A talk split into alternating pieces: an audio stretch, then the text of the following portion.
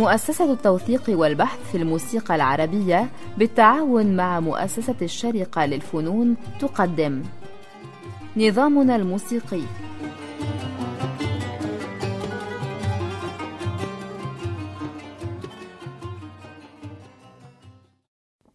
السماعي. ظهر قالب السماعي في قسم السماع بحلقة الذكر المولوية في وقت ما في القرن الخامس عشر. ظهر كقالب غنائي ثم بعد ذلك بقرن أو أكثر ظهر شكل آخر له وهو شكل آلي لا غناء فيه. على أن هذا الأخير ظل في كنف الطريقة المولوية حتى تبناه موسيقيو البلاط العثماني ليكون أحد قوالب الموسيقى الفصحى العثمانية. وللسماعي عدة أشكال في التقليد الموسيقي التركي على أن هذا ليس محط حديثنا اليوم لكن نقصر حديثنا على ما دخل منها إلى الموسيقى العربية. قالب السماعي هو أحد القوالب الآلية التي يمكن أن تستهل بها الوصلة المقامية وكذلك يمكن أن يعزف في وسط الوصلة كاستراحة للمطرب بين الموال والدور أو بين الدور والقصيدة في آخر وصلة. والشكل الذي وصل به السماعي إلى التقليد الموسيقي العربي هو كالتالي أربع خانات في إيقاع السماعي الثقيل ذا العشر نبضات تنتهي كل خانة منها بتسليم وهو لحن ثابت في كل الخانات متصل بكل واحدة منها على حدة حسب مقامها. ويخرج التسليم إلى لازمة التي هي عبارة عن لحن يعاد بعد كل خانة لكنها تنفصل عنه وهي التي تحدد مقام السماعي واللازمة هي الأخرى تنتهي بآخر جزء من التسليم الذي سبق الحديث عنه. من هذا الشكل نستمع إلى سماع ثقيل بياتي وهو من الأعمال المشهورة في القرن التاسع عشر ومطلع القرن العشرين على أنه مجهول الملحن. وخانة هذا السماع الأولى هي وحدة واحدة في ضرب السماع الثقيل من مقام الجهركاه وتسليمه وحدتين تسلم إلى مقام البيتي الذي هو مقام اللازم بالطبع أما خانته الثانية فهي في الراست من وحدتين إيقاعيتين والثالثة من وحدتين كذلك في الحجاز ورابعة مماثلة لكن في الصبا. نستمع إلى هذا العمل من تخت سامي أفندي الشوا على الكمان وعبد الحميد أفندي القضابي على القانون وإبراهيم أفندي القباني على العود. التسجيل لشركة الجراموفون حوالي عام 1920 على وجه واحد قياس 25 سنتيمتر. إصدار رقم 7 شرطة 218015 مصفوفة رقم بي دي 1586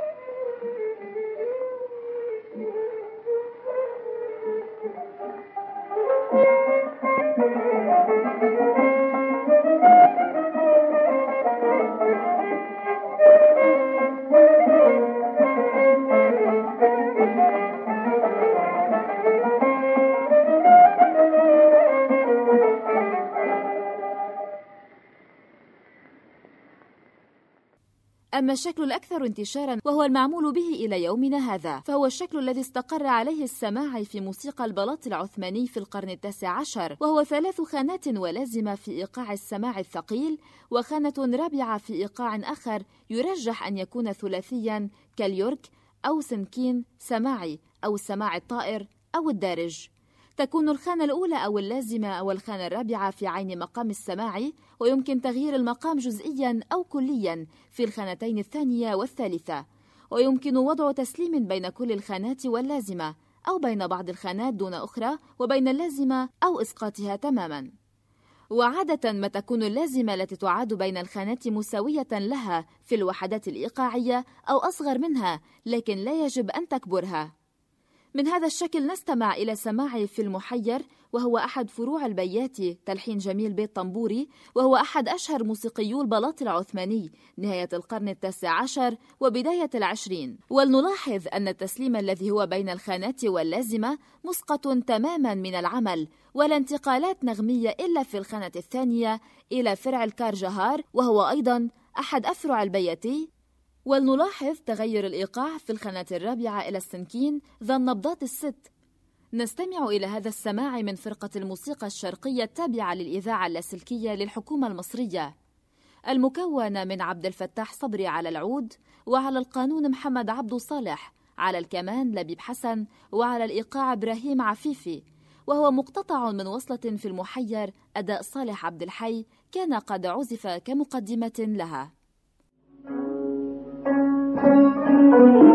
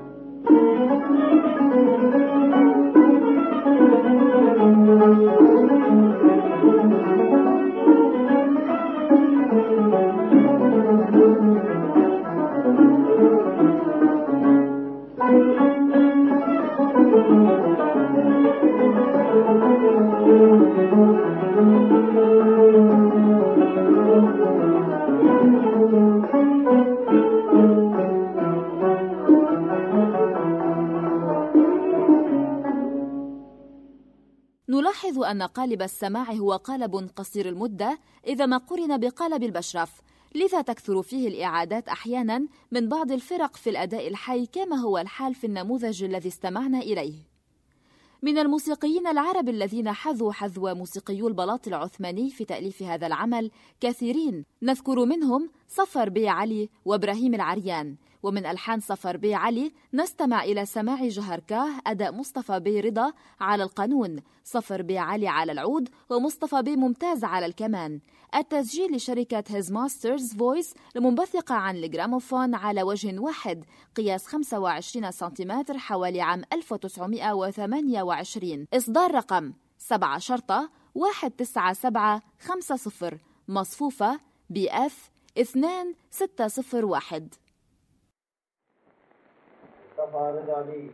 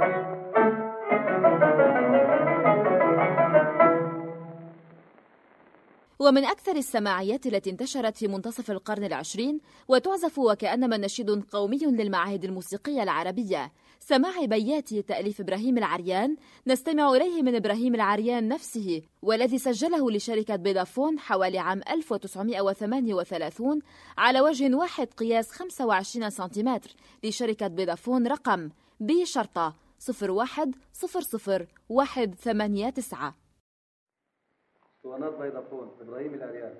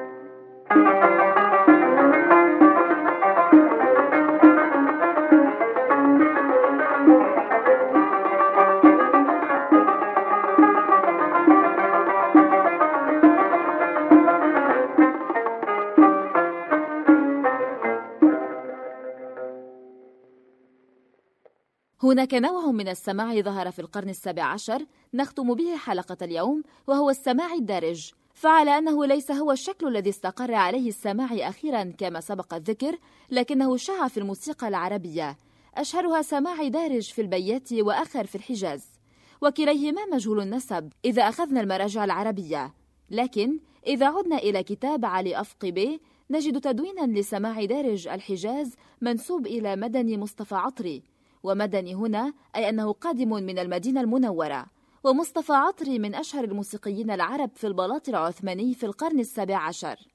نستمع إلى هذا السماع وهو في إيقاع الدارج كما هو واضح من نسبه. وهو إيقاع ذا ثلاث نبضات وهو أكثر الإيقاعات الثلاثية شيوعا حتى أطلق عليه الدارج لكثرة انتشاره. نستمع إليه من سامي أفندي الشوى الكمنجاتي وزكي أفندي القانونجي وبترو أفندي العواد والشيخ علي الدرويش النياتي لشركة بيدافون والتسجيل في بيروت حوالي عام 1924 على وجه واحد قياس 27 سنتيمتر رقم بي شرطة 084 497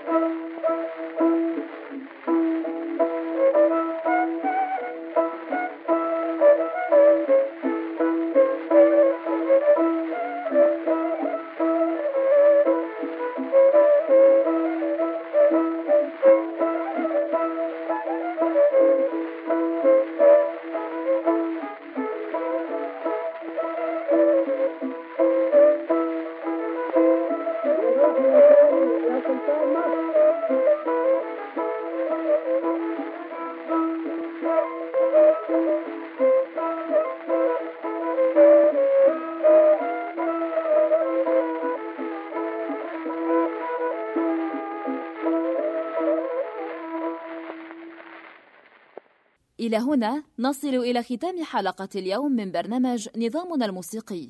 وإلى أن نلقاكم في حلقة جديدة نترككم في الأمان. قدمت هذه الحلقة هالة الإبريق.